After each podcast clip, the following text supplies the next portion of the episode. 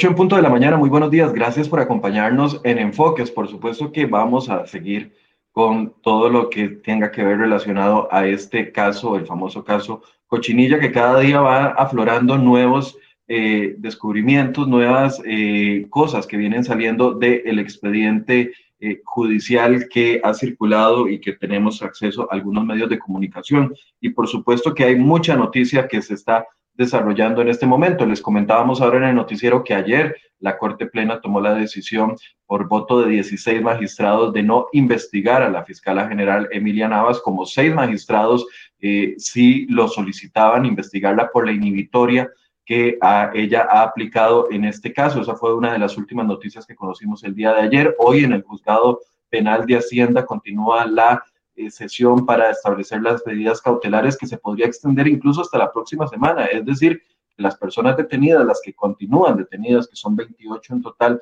podrían permanecer en celdas del OIJ incluso hasta el fin de semana y, ¿por qué no?, hasta inicios de semana. ¿Por qué este atraso? Bueno, porque aún falta de exponer, faltan de exponer tres abogados de las personas imputadas y a partir de ese momento la vista se va a extender y después tendrían tres días los jueces para tomar su determinación final y decidir si van a poner prisión preventiva a las 16 personas que están pidiendo prisión preventiva. También noticia de las últimas horas es que eh, finalmente eh, hubo una denuncia ya que se está tramitando en la Fiscalía contra el señor Rodolfo Méndez Mata, quien es el ministro del MOB. Hasta el momento ustedes tendrán noticia de que el ministro ha sido mencionado en algunas de las intervenciones eh, telefónicas que realizó el OIJ durante este proceso de investigación. Sin embargo, no aparecía como imputado en, en la causa. Bueno, ahora eh, ya se puso una denuncia penal en contra del ministro por incumplimiento de deberes. Hoy vamos a conversar con eh, dos de los diputados que van a integrar esta comisión investigadora en la Asamblea Legislativa. Ayer se aprobó con el voto de 42 diputados, comisión investigadora que hará su trabajo a nivel político con el caso Cochinilla. Ya se encuentra con nosotros doña Franji Nicolás, que fue una de las impulsoras de, esta, de la creación de esta comisión investigadora y quien va a formar parte del Partido Liberación Nacional. Dos representantes van a formar parte de esta comisión, una es ella, la otra es la diputada Valladares, y eh, nos va a acompañar y en pocos minutos estará integrando el diputado Pablo Heriberto Abarca. Aprovecho para saludar a doña Franji. Buenos días, ¿cómo le va, doña Franji? Tiene el micrófono apagado, doña Franji. Sí, buenos días, María. Buenos días a quienes nos escuchan a través de este espacio para conversar sobre un tema que sin duda alguna consternó a este país, que lamentablemente eh, nos conmocionó a todos los costarricenses ver como por segunda ocasión en esta misma administración se allana casa presidencial y pues bueno, perplejos al respecto, pero tomando cartas en el asunto desde la Asamblea Legislativa, bien mencionabas, el día de ayer aprobamos una moción para que se abriera una investigación, que estoy segura que podemos profundizar ahora un poquito al respecto en cuanto a los alcances, pero sí creyendo con todo mi corazón que esta Asamblea Legislativa no podía quedarse callada ante un caso como estos, no podíamos simple y sencillamente ver que ocurría esta situación y al día siguiente pasar la página y se acabó.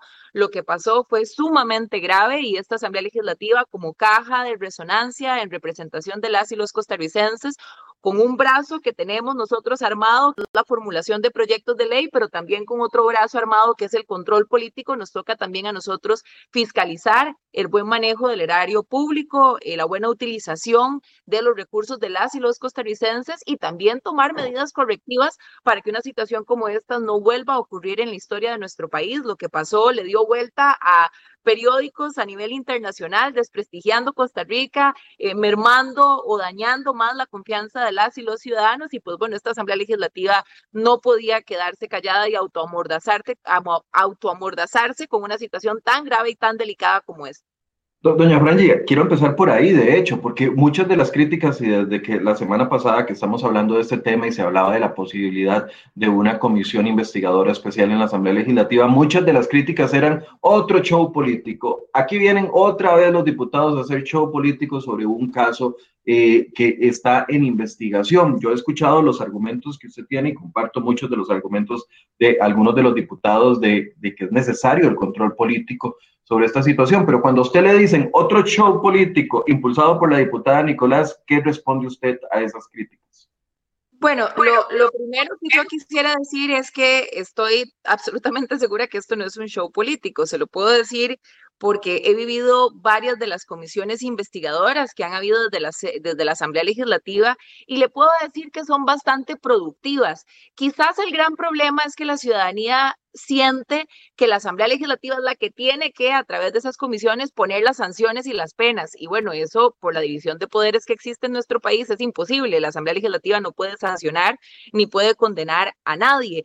Eso le corresponde al Poder Judicial. Pero varias cosas que son importantes mencionar, Michael. La primera es que eh, si lo dejamos solamente en sede judicial, aquí los costarricenses tendrán respuesta quizás entre 10 y 14 años, ¿verdad? Eso es lo que lamentablemente dura un proceso judicial en nuestro país yéndonos bien. Y ante semejante situación, pues yo creo que la ciudadanía mucho daño le haríamos si ni siquiera le damos explicaciones. Tenemos un presidente que lo que ha hecho es referirse a este tema a través de unos cuantos tweets a través de un video de dos minutos 50 segundos y pues bueno, esa es la única explicación y se acabó. Eso me parece que por ese lado le hace mucho daño a la rendición de cuentas y a la transparencia en la cual estamos obligados todos los funcionarios públicos. Punto número uno.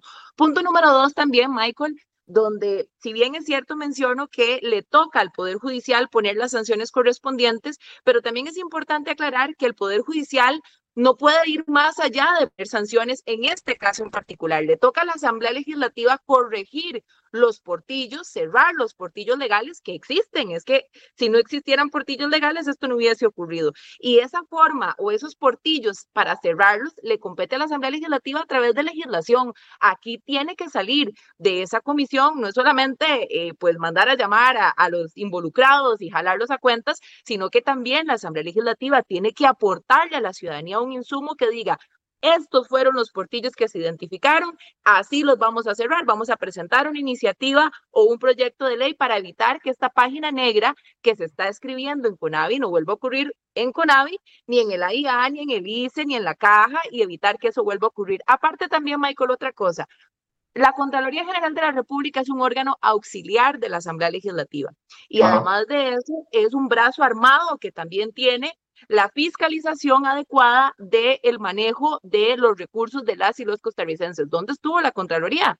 ¿Dónde estuvieron esas auditorías o esa fiscalización que tenía que hacer la Contraloría? ¿Cómo puede ser posible que de esta situación se provoque un hueco fiscal de 78 mil millones de colones, es decir, agarraban recursos que ya estaban presupuestados para proyectos de ley donde no podían hacer los amarres de corrupción o no había ningún interés de esas grandes empresas de entrarle a hacer algún negocio torcido en esos proyectos, entonces malversaban esos recursos, los quitaban de ahí y los direccionaban a otros proyectos donde sí podían hacer esos amarres eh, a cambio de coimas. Y la Contraloría no lo vio, y las auditorías no lo vieron y nadie lo identificó.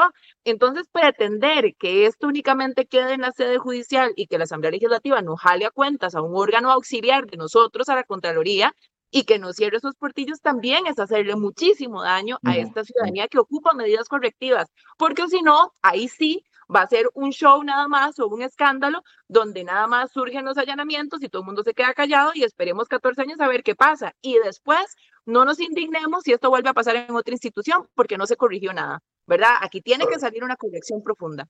Antes de entrar a los objetivos, porque yo creo que lo principal es qué es lo que ustedes pretenden y todos nos preguntamos qué es lo que pretenden los diputados con, con esta comisión.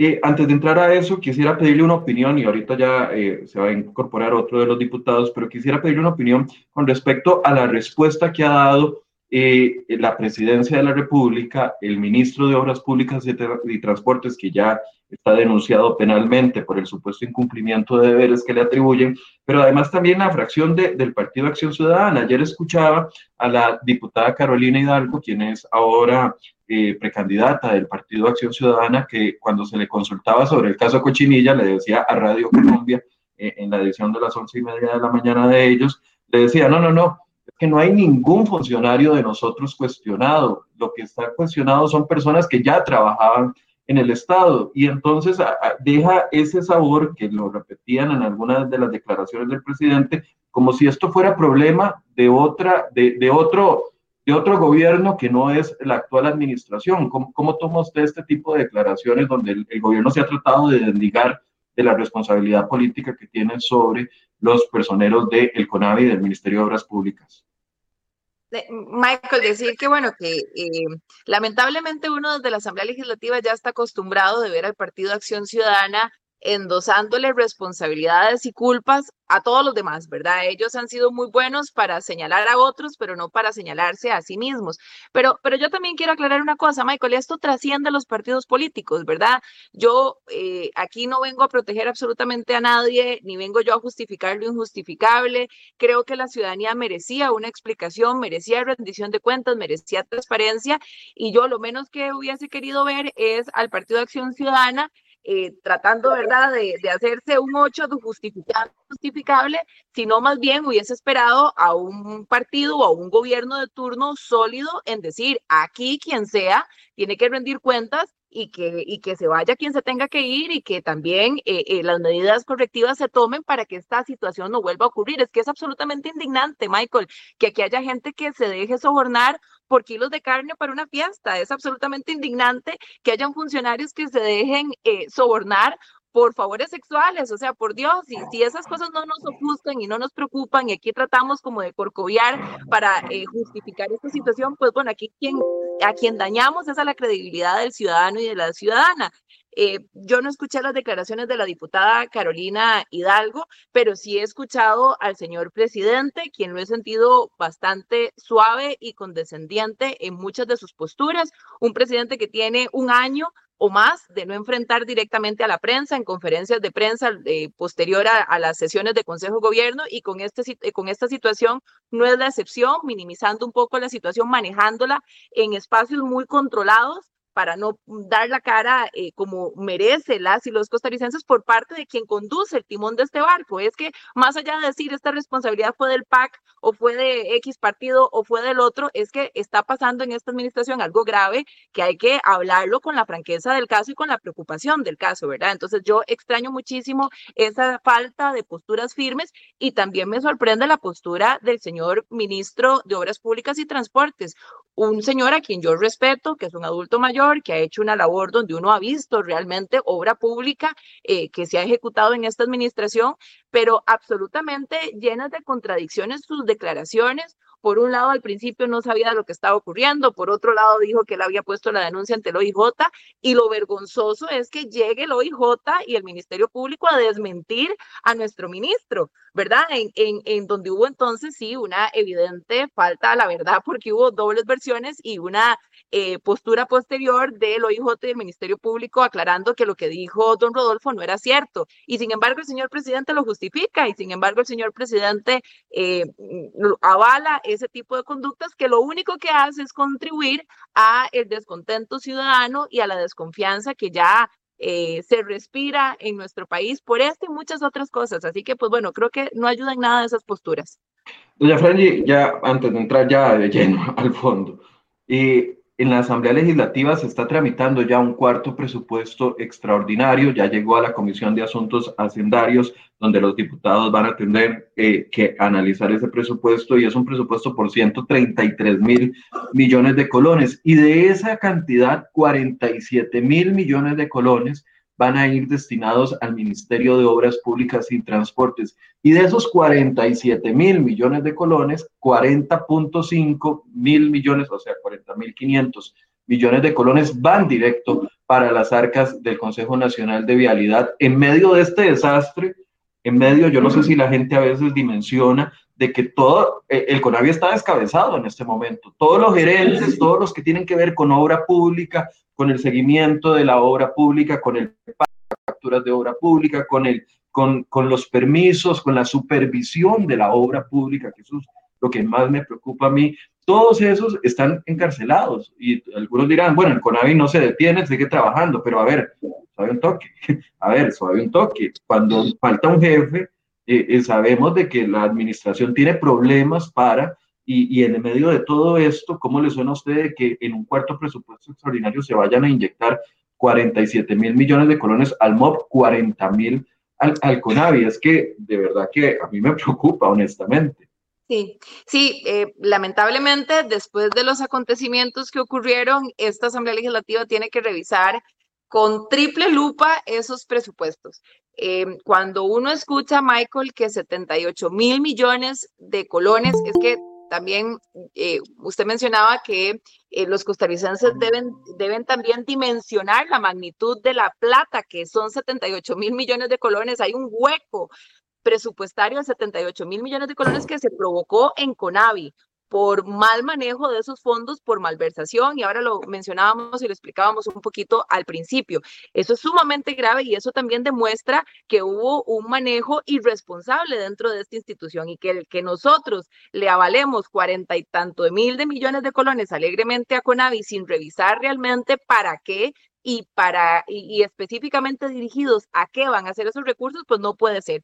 Obviamente esta Asamblea Legislativa tiene la obligación de estudiar y analizar profundamente estos recursos y también pedirle explicaciones al CONAVI para qué eh, eh, necesita esos fondos y este si corresponden para realmente tapar estos 78 millones de colones de hueco presupuestario que dejaron por irresponsables, ¿verdad? Entonces yo no veo un ambiente de que la Asamblea Legislativa simple y sencillamente a través de esa comisión apruebe ese presupuesto tal cual después de lo que ocurrió. No lo veo pasando así tal, tal, tal cual, tan alegremente, y sí creo que hay ahora con muchísima más responsabilidad y minuciosidad del caso revisar esos presupuestos que van dirigidos a CONAVI y, al, y, a, y al modo que no sigan festinando los recursos de las y los costarricenses como lamentablemente se dio.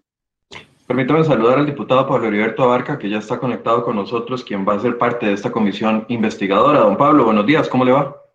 Buenos días, Michael, buenos días, Franji, buenos días a los costarricenses. Disculpen el atraso, hubo un, un, pequeño problema en piscina hoy, pero bueno. Ok, ok, andaba haciendo ejercicio. Sí, así es. Ok, don, Pablo, bueno, hemos conversado un poco con doña Franji acercándonos a, no, no, entrado, no hemos entrado en el fondo, pero le hacía esta pregunta a doña Franji con respecto a los recursos que se están tramitando por parte del gobierno en este presupuesto extraordinario de 133 mil millones.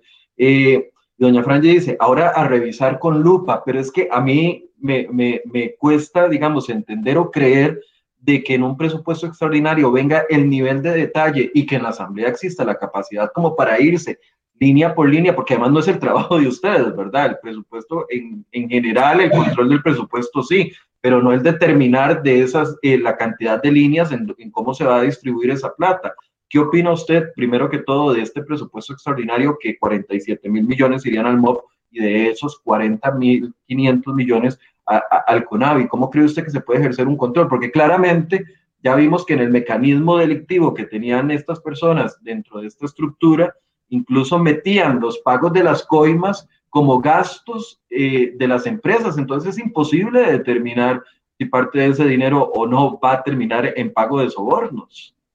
Bueno, primero que hay que decir es que el, esta dinámica de que los órganos desconcentrados ya tengan presupuesto eh, aprobado por la Asamblea como debería ser, eh, nos va a permitir o nos permite desde el año pasado, bueno, desde, este, desde la discusión del presupuesto anterior, tener ese nivel de detalle. Antes simplemente era una transferencia. Y entonces, básicamente, nosotros realmente en la Asamblea estábamos a ciegas. Ahora, con esta nueva determinación, que incluso, digamos, en algún momento algún, algún, algún intento de atrasar la puesta en marcha de, de, de, esta, de esta nueva modalidad de presupuestos, este, de ahora sí nos va a permitir hacer esa revisión, pero tiene que ir ligada y en paralelo a dos cosas que son sustanciales. Primero, una revisión de cuál ha sido el papel de la Contraloría en este tipo de contrataciones, en las ampliaciones, en las apelaciones, en el, es decir, ¿por qué es que a nivel de contratación administrativa usted tiene tanta flexibilidad y tanta dedicación, digamos, específica para una serie de contratos y cómo los prioriza y cómo los amplía? Esa es una pregunta que, la comisión tendrá que dedicarle tiempo para entender por qué es que se habilita la posibilidad de erogaciones adicionales o cómo es que se habilita. Y la otra es cómo se priorizó desde el gobierno, desde el Ministerio de Hacienda, que es el responsable de asignar esas partidas, y si existe eh, un hueco eh, generado por el, por, el mismo, por el mismo gobierno, por el mismo CONAVI, y eso, y eso habrá que determinarlo de, pues, con un estudio del, del, del, presupuesto original para saber si ahí hay, una, hay alguna reposición de estos 48 mil millones, es una reposición de algún contrato que se priorizó distinto. Entonces, es en paralelo en dos cosas, es decir, no es solo la revisión de este presupuesto extraordinario, sino desde el anterior para entender cuál, cuál era el tamaño de la, digamos, de, la tajada del pastel que tenía Conavi y cómo estaba asignada, y después cómo se amplió o se modificó y cuáles figuras administrativas se, utilizaron. De manera que en, esa línea es, digamos, la, la, la rama que yo quisiera eh, apuntarle, apostarle en la comisión, la revisión del papel de la Contraloría en la que de, nosotros hasta la fecha confiamos, pero que hay que revisar, pues ahora, ahora tenemos una, una duda razonable, y cómo es que a nivel de casa presidencial había injerencia para cambiar partidas, si era en casa presidencial o en el Ministerio de Hacienda, y quién era el que estaba haciendo verdaderamente esos cambios y esas priorizaciones. De manera que en esos dos enfoques eh, me parece que podríamos ir en un buen camino. Ahora, tal vez empecemos ya por, el lado del fondo eh, de lo que ustedes pretenden. ¿Cuáles son los objetivos que ustedes dos como diputados, miembros de la comisión, se están planteando? Me imagino que tendrán objetivos comunes entre todos los diputados que lleguen a conformar la, comisión, pero también tendrán eh, objetivos específicos que cada uno quiere dilucidar. Entonces, eh, ¿me podrían decir cada uno tres de los objetivos principales que creen que tienen que quedar claro para diciembre de este año cuando termine el proceso de investigación? Doña Franji, si gusta comentarse. Eh, sí, bueno, ahora mencionaba un poco adelantándonos a, a, este punto, Michael, que yo considero importante no solamente la transparencia y la rendición de cuentas, eh, que no podíamos dejar que los costarricenses se quedaran con el sinsabor de poder esclarecer esta situación esperando 10, 12, 15 años que dura un proceso judicial. Entonces creo que el primer objetivo es fomentar esos canales, esos canales de rendición de cuentas y de transparencia.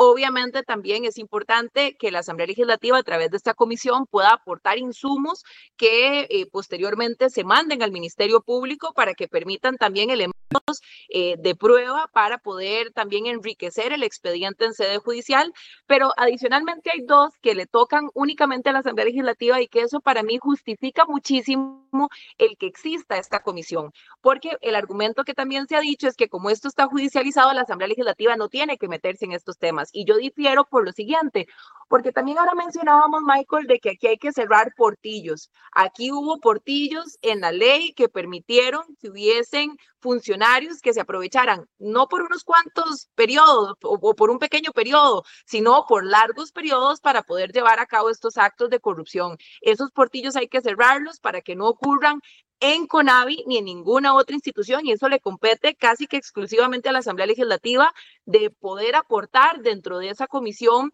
eh, insumos valiosos que permitan definir a través de un proyecto de ley cómo cerrar esos diferentes portillos para que esto no vuelva a ocurrir. También permitirá poner sobre la mesa un debate de qué vamos a hacer con CONAVI.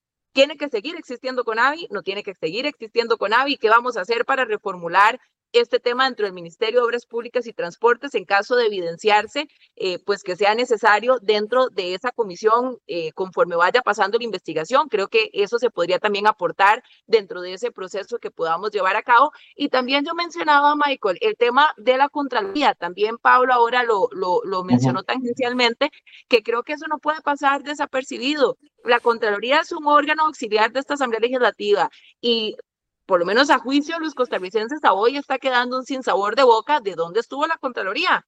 ¿Por qué eh, no fiscalizó, ni jaló a cuentas, ni, ni generó esos contrapesos de custodia del buen manejo del erario público durante todo este tiempo?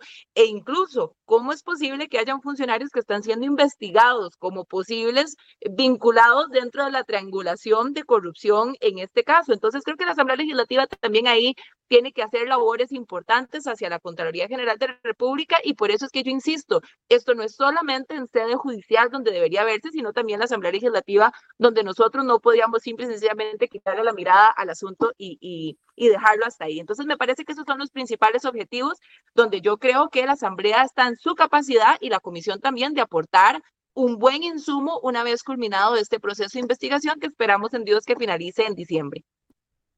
Don Pablo, sus objetivos.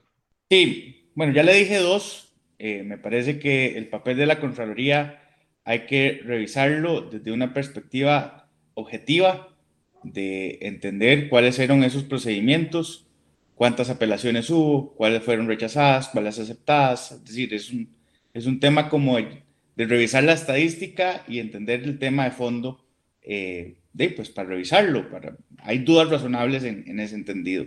Después el tema de esas modificaciones y cómo es que están tratando ahora, me parece, no lo, no lo tengo todavía así, pero hay que revisarlo, tratando de ajustar, podría ser que se esté tratando de ajustar eh, con estos presupuestos extraordinarios y eso hay que entenderlo, no va a ser eh, sencillo porque esa información no la tenemos los diputados, a los diputados nos llega un documento que está formado por parte, pero eso, eso es precisamente lo que hay que ir a preguntar y lo que hay que ir a poner en, bajo juramento a alguna gente para que diga ahí realmente qué fue lo que estaba pasando.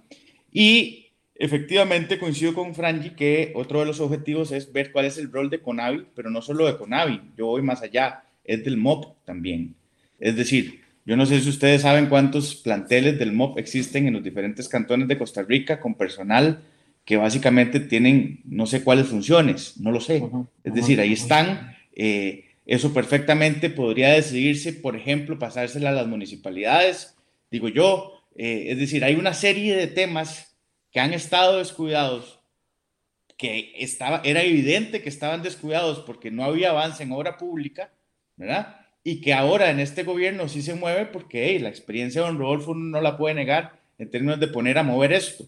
Pero ciertamente hay otro desorden, hay un problema eh, de exceso de personal que incluso lo ha reconocido el mismo Rodolfo eh, eh, en, el, en el MOP. Y entonces hay que ver esto de manera integral, no solo ir a cerrar a Conavi para ponerle un candado y tomarnos una foto, Fran y yo, que cerramos con AVI. No, es cómo hacemos que la, el aparato estatal tenga eficiencia y que los recursos que se están cobrando en el combustible tengan una aplicabilidad y que la gente se sienta satisfecha o por lo menos un poco menos dolida de estar pagando esa plata para que se dilapide y se la roben eh, eh, de esta forma. Entonces, al final, eh, a mí me parece que en el tema de control político hay dos objetivos claros y en el tema de reordenamiento, que uno podría decir que, es más, ahí hay proyectos de ley que perfectamente se podrían trasladar a esta comisión, empezar a consultarlos, hacer tres o cuatro audiencias y tomar decisiones. De manera que eso, eso podría ir adelantando, ¿verdad? Uno puede llevar tres o cuatro tareas en paralelo eh, y la comisión perfectamente puede dedicarse a tener audiencias de control político y también audiencias de construcción de, proyectos de ley que vayan a, concluir en algo, para que no sea que tampoco llegamos a diciembre, nos echamos un discurso, eh, hay un informe ahí de traslado de papeles a uno y al otro y se acabó. Eh, quiero, quiero preguntarles, ¿cómo, ¿cómo consideran ustedes que se puede manejar esta comisión? Porque por su naturaleza propia, en el momentum, por así decirse, en que se está conformando, es distinta a las otras comisiones. Por ejemplo, la comisión de la UPAD inicia prácticamente al mismo tiempo de que inicia la investigación penal y, y, y, por parte del OIJ y del Ministerio Público. O sea, no al mismo tiempo, el mismo día, pero a ver, en el mismo periodo, los hechos estaban eh, configurando en ese momento. Recuerdo que para la comisión especial de la otra de la otra asamblea legislativa del caso del cementazo, más bien la comisión fue la que ayudó de una u otra forma a que el expediente se volviera a reconstruir porque la fiscalía de Jorge Chavarría lo había desmantelado completamente el expediente entonces, en esos casos, eh, prácticamente que la comisión legislativa iba casi que al mismo momento en el que iba la investigación penal. En este caso no es así, ustedes llegarían, por así decirse, dos años tarde, eh, en el sentido de que ya la Fiscalía, el Ministerio Público han hecho todas las pesquisas. Es muy probable que si ustedes llaman a los 30 involucrados hasta el momento, eh, se van a abstener de declarar. Entonces, será productivo en, en ese sentido sabiendo Primero, ese antecedente de que ya ha avanzado la investigación penal y el otro, que la mayoría, me imagino yo, eh, asumo que los abogados defensores les van a recomendar no decirles absolutamente nada a ustedes. Bueno, yo creo que el enfoque, perdón, Franji, yo creo que el enfoque, digamos, eso es un tema que tenemos que conversar los miembros de la comisión. Creo que no hemos tenido la oportunidad de sentarnos, pero creo que hay que definirlo. Por lo menos mi, mi, mi iniciativa no es ir a llevar a los acusados porque yo no nosotros no somos un juzgado. Nosotros lo que tenemos que es llevar a la gente que ocasionó o que por consecuencia de su omisión o por su acción eh, permitió que esto sucediera. Y ese enfoque es más allá del Poder Judicial. Yo nada gano llevando a Carlos Cerdas ahí.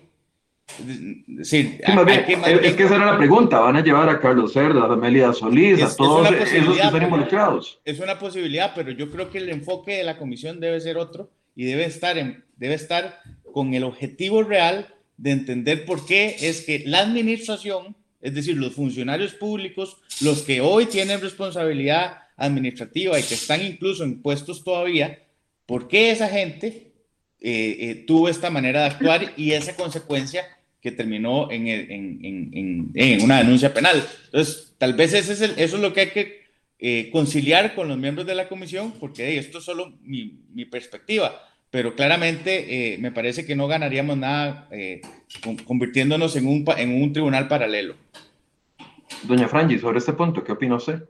Sí, bueno, es que yo lo que quisiera decir al respecto es que cada comisión es distinta, ¿verdad? Pero hemos tenido de todo tipo em, que va muy paralela a la investigación judicial. Algunas incluso se han abierto posterior a que ya hay algún tipo de condenatoria en sede judicial. Recordemos el caso de estafa del Partido Acción Ciudadana. Posterior incluso a una condenatoria fue que se abrió eh, una comisión especial desde la Asamblea Legislativa. Entonces, es muy relativo eh, cada comisión, ¿verdad? En este caso, pues sí, efectivamente, estaría abriéndose esta comisión una vez que ya se dieron allanamientos. Pero ciertamente yo sí comparto con Pablo en cuanto al enfoque y yo quiero volver a insistir, es que aquí no solamente eh, la el, el, objetivo de nosotros debe ser llamar a cuentas a algunos involucrados al respecto para que puedan transparentar qué fue lo que ocurrió, sino que también aquí hay que tomar medidas correctivas entendiendo cuáles fueron esos portillos que permitieron que esta situación se diera. Y yo me voy a reservar el nombre, en su momento lo daré a conocer o los daré a conocer, pero hay personas que eh, han sido testigos de eh, situaciones relacionadas con este caso de Cuenavi que están dispuestos a que los mandemos a llamar a la comisión para poder dar sus versiones de lo que vieron, de las cosas que pasaron y que no están siendo investigados en este momento y que bien podrían aportarle pruebas a la Asamblea Legislativa y que podrían ayudar a entender cuáles fueron esos, eh, esos recorridos corruptos que se utilizaron para que se dieran estas coimas y se dieran estos actos de corrupción. Yo creo que sí, ciertamente la Asamblea no debe llover sobre mojado en muchos de los casos donde van a llegar a abstenerse, pero sí creo que hay suficiente material para que la Asamblea Legislativa pueda entender el contexto de lo que ocurrió para tomar esas acciones para que esos portillos a nivel legal los podamos corregir desde la Asamblea Legislativa.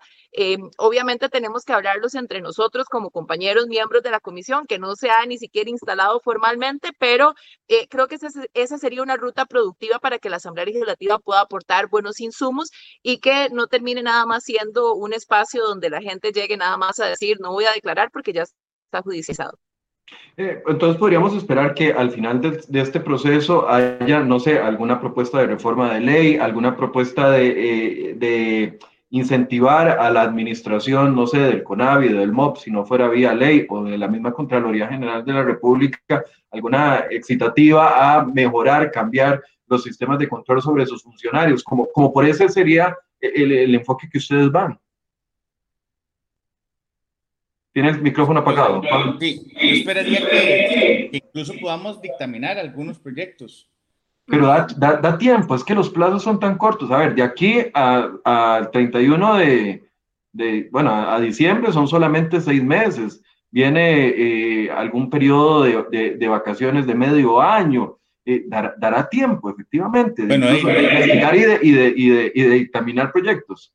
Esa es la idea. Hay proyectos que están ahí varados hace no sé cuánto tiempo y no se han ni siquiera tramitado porque, de, porque no ha habido el, el enfoque específico para esa discusión. Y creo que ahora es el momento de discutir qué vamos a hacer con COSEBI, qué vamos a hacer con CONAVI, qué vamos a hacer con el MOP. Este es el momento. Si no es el momento, si no aprovechamos este momento, nunca lo será. De manera que eh, de, yo aspiro a que podamos por lo menos uno o dos eh, iniciativas enviarlas al plenario y que la mayoría decida. Pero más allá de eso, eh, eh, me parece que estamos en una época en la que se requiere que la Asamblea Legislativa eh, discuta a profundidad temas estructurales como este y que, y que dé algún dictamen.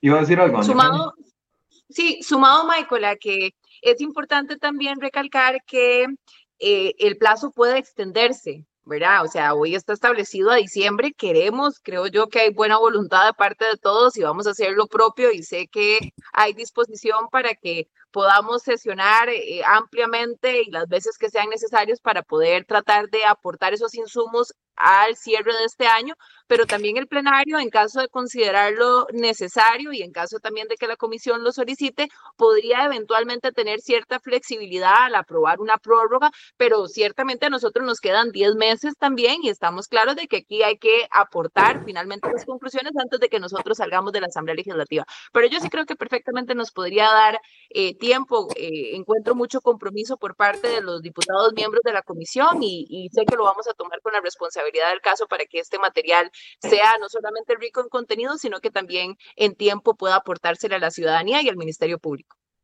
Eh, dentro de las responsabilidades, a, ver, no penales, porque claramente eso lo está determinando el Ministerio Público y el OIJ, pero dentro de la responsabilidad eh, eh, política que existe aquí, el papel del presidente, el, el, paso que ha dado básicamente es solicitar en este momento la intervención del CONAVI.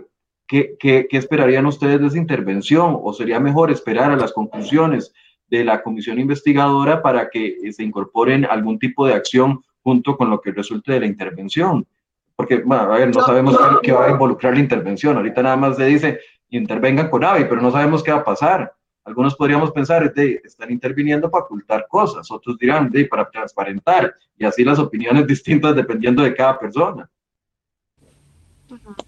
Yo creo que todo aporta, Michael. El tema fue tan grueso y tan, tan severo y tan enorme, eh, el caso más grande de corrupción en los últimos tiempos, que yo creo que también esa intervención podría aportar a tomar esas medidas que, que señalábamos, ¿verdad? Y también puede ayudar a aportar elementos también eh, de valoración para el proceso judicial, etcétera, etcétera.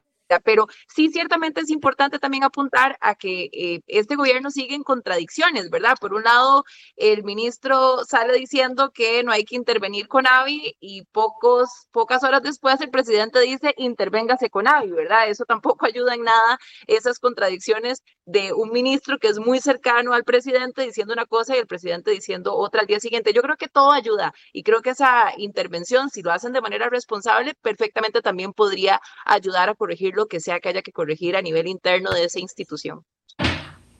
Sí, efectivamente yo creo que de, no podían no hacer nada, ¿verdad? En ese nivel de, de exposición claramente hay que tomar medidas administrativas, hay que eh, relevar de, de las jefaturas a quien esté involucrado y tiene que la institución garantizar que las obras que están hoy en trámite de, concluyan. Tampoco ganaría nada al país con que se paralice todo y que entonces todo el mundo cierre eso para revisar. No, no, no.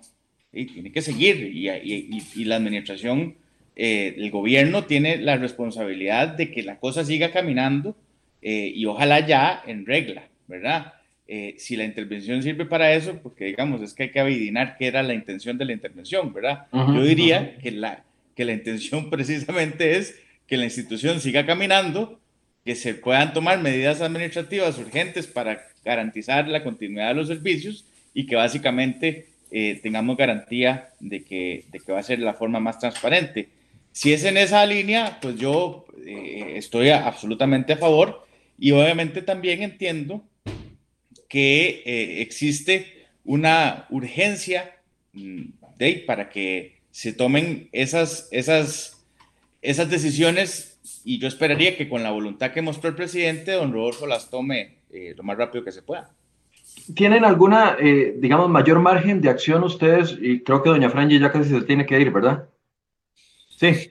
Ok, voy a hacerle esta última pregunta para que doña Franji se pueda retirar. ¿Tienen, algún, ¿Tienen ustedes mayor margen de acción sobre la Contraloría General de la República al ser un brazo de acción. Y es que yo creo que todos donde hemos visto que uno de los involucrados e imputados es un, es un, es un gerente contralor, se nos desinfló tal vez uno de los últimos globitos de, de, de, confianza que teníamos en la administración, que era la Contraloría. Hasta el momento, en todos los casos anteriores, más bien la Contraloría es coayudante, digamos, en el tema de investigación, etcétera, etcétera pero ahora nos damos cuenta de que hasta se permió presuntamente en la Contraloría General de la República. ¿Tienen mayor margen de acción ustedes en actuar sobre decisiones de la, de la Contraloría General de la República que en otros eh, entes estatales, como lo podría ser el mismo MOPO con AVE? Pues yo, yo creo que sí. Mencionaba yo al principio que la Contraloría es un órgano auxiliar de esta Asamblea Legislativa. Si no es esta Asamblea Legislativa la que jala cuentas a la Contraloría y la que le pida explicaciones a la Contraloría, yo no sé quién tendría más autoridad que la misma Asamblea Legislativa, que es la que nombra hasta el Contralor o Contralora y Subcontralor y Subcontralora de la República. Eh, y ciertamente, Michael, usted menciona algo que es importantísimo apuntar, es que este caso tocó eh, una institución a la que todavía le teníamos mucha credibilidad, una institución que más bien había sido un brazo armado de fiscalización importantísima en nuestro país. Entonces, yo creo que también muy sano y muy bien le haría a la Contraloría el poder tener esos espacios para poder explicarnos qué fue lo que ocurrió. Y ya sea para devolvernos la calma y poder esclarecer cualquier duda que quedó de ver cómo incluso se está investigando a un gerente, es que es un gerente el que está involucrado en esta situación, un gerente de la Contraloría. Entonces yo creo que estos espacios permitirán que la Contraloría esclarezca para devolver la calma o para que la Asamblea también tome acciones más firmes y más contundentes y también ver eh, si también hay que tomar acciones correctivas en portillos que todavía queden en la parte de eh, la fiscalización de la Contraloría. Así que, vuelvo, insisto, si no es la Asamblea Legislativa la que jala cuentas a la Contraloría, no encuentro quién con más autoridad que eh, este Congreso de la República. doña Franji, ¿quiere hacerle un cierre? Porque se tiene que retirar.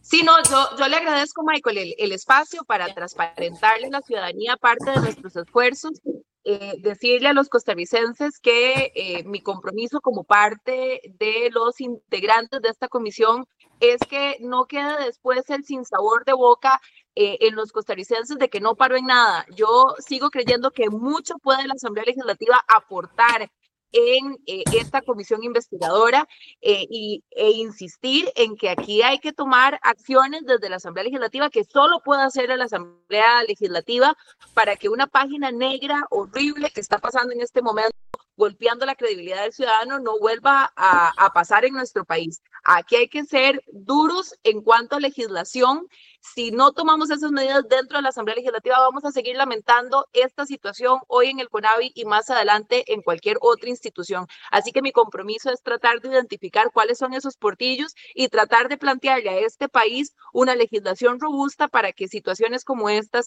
dejen de estar ocurriendo en este país, donde muchos costarricenses sienten que lo están saqueando. Entonces, eh, reafirmando ese compromiso, me despido agradeciéndoles el espacio en este programa y diciéndoles que estoy desde la Asamblea Legislativa a sus órdenes. Bien, gracias a la diputada Franji Nicolás. Nos quedamos con el diputado Pablo Heriberto Abarca. Don Pablo, eh, ya están definidos el resto de los miembros de la comisión. Bueno, lo conocemos de ustedes porque yo ayer pregunté a, las fracciones legislativas y me hablaron de que usted muy probablemente va a ser parte de esa comisión. Doña Franji y Liberación ya había definido todos, pero ya están definidos, están hablados. ¿Cómo, va a ser el proceso a partir de ahora? Eh, entiendo que están asignados doña Franji, Paola Valladares, Enrique Sánchez, Xiomara Rodríguez, sí, Xiomara Rodríguez de Restauración, José María Villalta, Jonathan Prendas y el hijo de mi mamá. Ok, ok, ok. Eh, y entonces, eh, de ahí, ahí ya estamos, eh, vea, este nivel de, toma de decisiones así, y en, y en la licuadora en la que estamos de tanto tema, pues no ha, no ha permitido que nos tengan una, que hagan una, hacer una reunión con los, con los miembros de la comisión. Eh, y bueno, yo esperaría que eh, se instale lo más rápido que se pueda, que podamos tener y concretar esa reunión, definir y delimitar bien eh, los, los alcances de la comisión, porque hay tanta información, hay tantas posibilidades que también podría pasar que, que no pase nada, ¿verdad? Entonces hay que, hay que tener ese cuidado.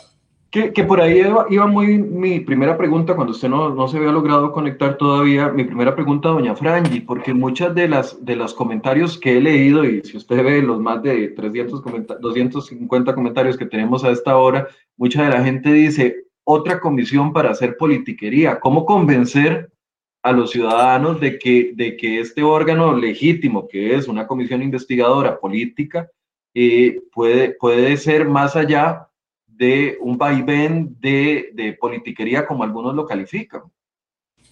Bueno, es que eso puede pasar, la gente no está tan perdida, eso puede pasar, es la verdad, eh, y podría ser que ahí desfilen tres o cuatro eh, o los 30 imputados y entonces diga que se abstienen y llegue tres o cuatro personas más y digan lo mismo y tal, ¿verdad? Eh, mucho está en esta coordinación que le digo, en cuál es el enfoque, cuál es el límite, cuál es la posibilidad de jalar proyectos o de presentar proyectos yo, por ejemplo, le voy a decir un, uno que se me viene a la mente, que se me vino a la mente desde hace rato, porque además lo he, conversado con, especialistas en el tema, y es que en la ley de contratación pública que sacamos, había un capítulo penal que se sacó. La, que no está vigente todavía. No, la que se aprobó y que no, no, ha, estado, no ha entrado en vigencia. Ahí hay todo, había un capítulo de, sanciones penales eh, importante que se sacó en algún momento. Bueno, creo que hay que eh, eh, retomar ese tema y también hay que retomar y revisar el tema de cumplimiento eh, y, cómo podemos mejorar esa ley en función de esta nueva realidad. en algún momento eso se conversó en la comisión, se, pero bueno, no se priorizó y creo que es una, es, es uno de los productos que podría salir de aquí perfectamente, retomándolo e incorporándolo ahí. Y ese, ese capítulo que, se excluyó de la ley que ustedes aprobaron, que a grandes rasgos, ¿qué establece? Básicamente sanciones para los funcionarios que tengan incumplimientos. Eh, y entonces, eh, sanciones penales. Sí, así es. Vamos a revisarlo. ¿Que ¿Incrementa penas o...? Sí, sí, establece, digamos, los delitos y los acomoda en función de, de, de digamos, de este tipo de cosas, como dádivas y cosas así. Eh, en algún momento eso estuvo en el texto, después se quitó, eh, quedó una parte pero muy pequeña eh, y podría, podría pensarse en hacerse, en, incluirse de nuevo. Esto, esto, solo estoy especulando, es decir, estoy aportando temas a la mesa, no necesariamente se defina en la priorización de la comisión, no, no lo decido yo, lo, lo vamos a decidir los compañeros, pero, pero son temas, son temas que, que, podrían perfectamente decirle a la gente, ve así, esa comisión sirvió para que ajustáramos esta ley, para que pusiéramos esta nueva, para que quitáramos esta, para que acomodáramos esto.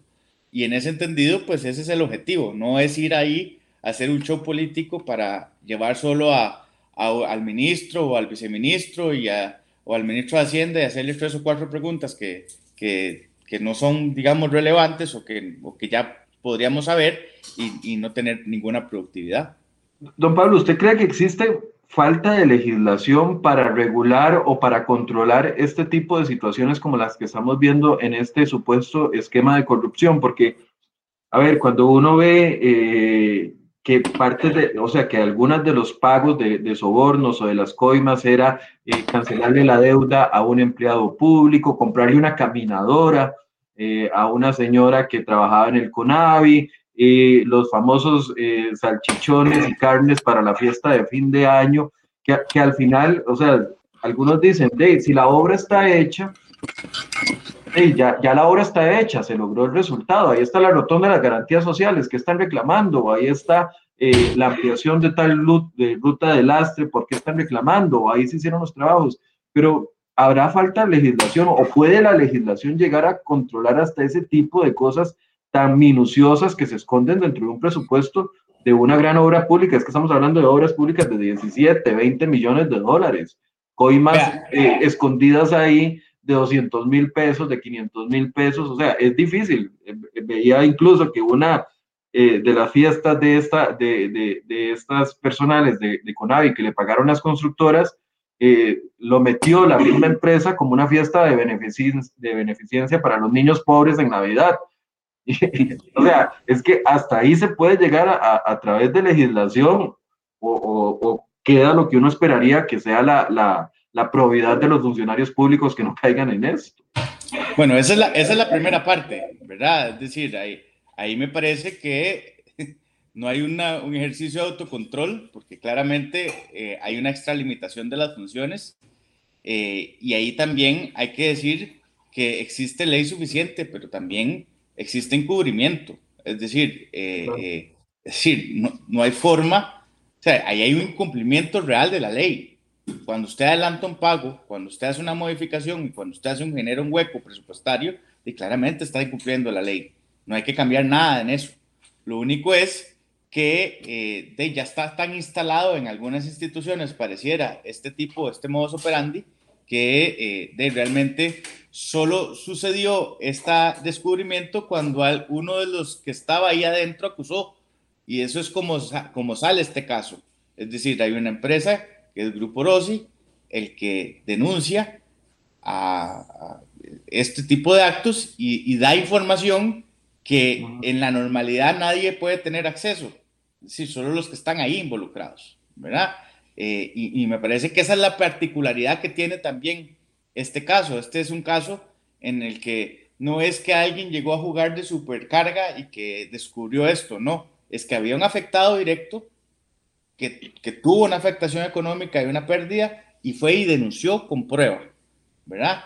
Eh, y me parece que eso es lo que ha acelerado tanto. De hecho, yo a este es el caso que yo le veo más fe, que le tengo más fe en términos de llegar a una conclusión rápida a juicio, porque creo que tiene toda, digamos, tiene una serie de aportaciones eh, eh, de prueba que son muy particulares, que son muy en, el, en, el, en la coyuntura del, del hecho, ¿verdad? Sí, alguien estaba ahí adentro y, entendía todo, conocía todo el sistema y lo, y lo dijo. Eh, y en ese entendido creo que uno podría decir que no, no, hace falta eh, hacer algún mayores cambios. Uno podría subir la pena, uno podría ponerle sanciones a los funcionarios y hacer los traslados, etcétera. Pero más allá de eso, Michael, creo que estamos ante un caso en el que eh, la, una de los actores está denunciando con prueba bastante contundente.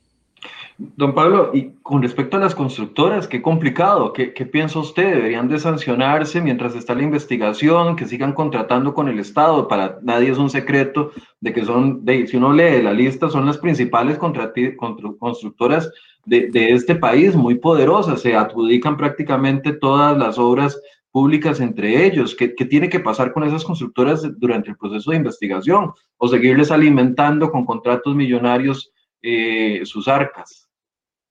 Bueno, yo creo que hay que, vamos a ver, aquí hay que, hay que tratar de, de, hacer, de ser objetivo eh, y entonces yo creo que hay que entrar por donde, por donde comienza todo. Es una revisión de los carteles y una revisión de los requisitos de los carteles.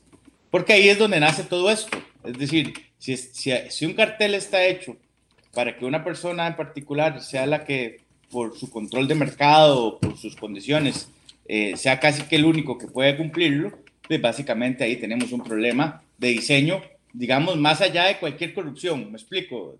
obviamente puede ser que alguien está ahí coludido, no lo sé, pero si el, si el cartel desde la, de una contratación, desde, que se constituye ya tiene algún vicio o está sesgado o tiene alguna cosa, de, pues entonces ahí es donde empieza el problema, ¿verdad? No en la misma constructora, aunque claramente sí debería haber eh, eh, una sanción para ellos si, si se demostrara en algún momento.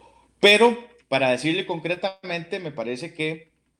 O sea, las sanciones que usted, que, que, usted, usted cree que las sanciones deberían de establecer hasta que esté terminado el proceso investigativo. Bueno, bueno, hay, un, hay, hay, una, hay una presunción de inocencia. Yo no quisiera que usted lo acusen y, mañana lo inhabiliten como periodista. Eso tiene, que construir, tiene que concluir un proceso, ¿verdad? Eh, y me parece que la conclusión de un proceso implica toda una revisión de una prueba que usualmente hay que hacer eh, autopsia para encontrarla. En este caso no porque se está aportando y me parece que por eso es que han acelerado tanto. Eh, yo además creo que esto está empezando. Yo no creo que eso, este caso eh, eh, concluya con estos allanamientos. Creo que con toda la información que ha salido, eh, todavía falta, me parece a mí, yo no soy abogado, pero, pero digamos, por lo que uno ve y por lo que uno entiende, me parece que esto no ha terminado. Creo que además hay involucramiento de más actores, porque no puede ser que se haya cambiado o, o adelantado o brincado tantos procedimientos me parece que esto está apenas comenzando y en ese entendido creo que a partir de esa, digamos, de, esto que está hoy apenas, ya uno puede empezar a trabajar. Lo que le digo, esa revisión de carteles, esa revisión de apelaciones, esa revisión de procesos eh, eh, de, de, participación sustantiva y de subcontrataciones, hay que, hay que pasarles el escáner completo y ver todo el panorama. Sí, y, qué complicado si las, si las trampas están metidas dentro del cartel. Y voy a poner un ejemplo aquí, no, no se tiene que referir si no quiere, ¿verdad? Pero el tema, por ejemplo, de las famosas tobilleras electrónicas, que dentro del cartel eh, que diseñó el Ministerio de Justicia eh, había establecido un peso para cada tobillera y entonces ese establecimiento de ese peso era el que dejaba a todas las demás empresas por fuera y prácticamente le abría el espacio solamente a una de las empresas si no es porque nosotros somos tan insistentes y le dimos y le dimos y le dimos al tema hasta que el Ministerio de Justicia meses después toma la decisión de eliminar ese requisito del peso y entonces pueden competir más empresas. Pero lo, que quiero ejemplificar con esto es que el nivel de detalle y a veces que se justifica desde la parte técnica como un requisito del Estado es lo que cierra y, y hace difícil de ver si un cartel está amañado o no. Bueno, yo le voy a decir que en ese ejemplo, la Contraloría dio la razón, se metió y corrigió. ¿Verdad? Este, bueno, ahí está el control. Es decir, aquí pero, a ver, están los si, mecanismos. Si no se quedaba a manos de justicia, aquí estaríamos con el peso todavía, porque justicia no dio el brazo a torcer. Yo, yo, yo decidí no hablar tanto de ese tema ya porque además va a tener otras implicaciones, pero digamos que este es un ejemplo en el que sí existen las leyes y sí existe el control para que haya peso y contrapeso, ¿verdad? Y me parece que en eso es lo que tenemos que ir a revisar. Ese caso, eh, funcionó el control. No sé si ese control se ha aplicado en las otras, en, en, carteles de otro tipo. Bueno, eso hay que ir a revisarlo. Si esos carteles estaban diseñados así, por alguna razón, porque alguien influyó, porque no sé, de hay que determinarlo, tratar de determinarlo y también en tratar de, de, de, que la Contraloría nos explique si es que no pasó nada y que nos dé tranquilidad. Puede ser que yo esté especulando y que eh, exista todo un informe técnico sobre los, sobre los carteles y, y, haya tranquilidad. Pero eso es precisamente, Michael, lo que puede hacer una comisión que no necesariamente es lo que se va a hacer en el juzgado. Eh, y, y, en ese entendido creo que por eso es productiva la, yo, yo también comprendo a la gente. La verdad es que eh, en, medio, a, las puertas o en un proceso electoral, eh, la costumbre, eh, ¿verdad? es ir a hacer ahí un, fandango y, y, tal. Yo, yo por lo menos no, no quisiera quedar en, el, en, en esta comisión con ese enfoque, sino más bien es un enfoque de cómo podemos resolver temas desde lo administrativo y desde lo legal y que podamos eh, eh, en buena parte del trabajo eh, sacar proyectos de ley o, o, por lo menos encaminar proyectos de ley que la otra Asamblea Legislativa pueda concretar. Me, me, imagino que la Contralora va a ser una de las audiencias obligatorias.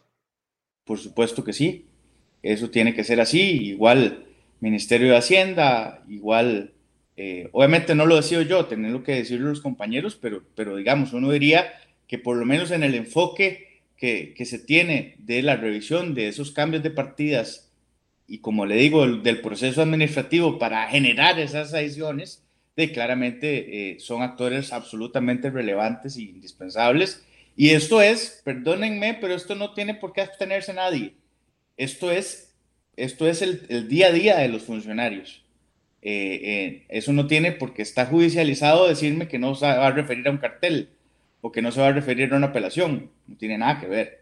Es decir, esto, es, esto es precisamente la diferencia y la productividad que podría tener la comisión.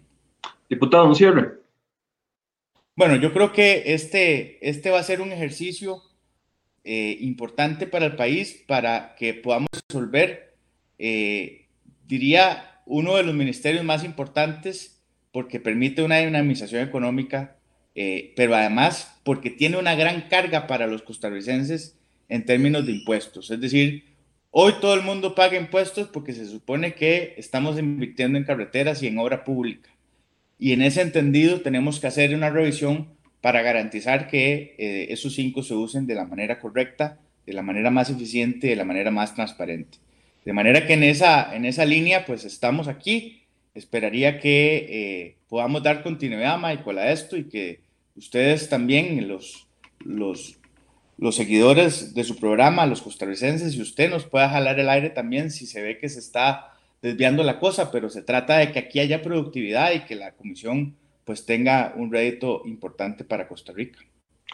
Bien, muchas gracias al diputado Pablo Heriberto Barca que nos acompañó esta mañana, también a Franji Nicolás que estuvo en gran parte del programa con respecto a esta comisión investigadora que me imagino que se va a estar conformando ya formalmente por parte de la presidencia de la Asamblea Legislativa en las próximas horas o días. Muchas gracias a ustedes por su compañía. Mañana más de enfoques a las 8 de la mañana. Muy buenos días.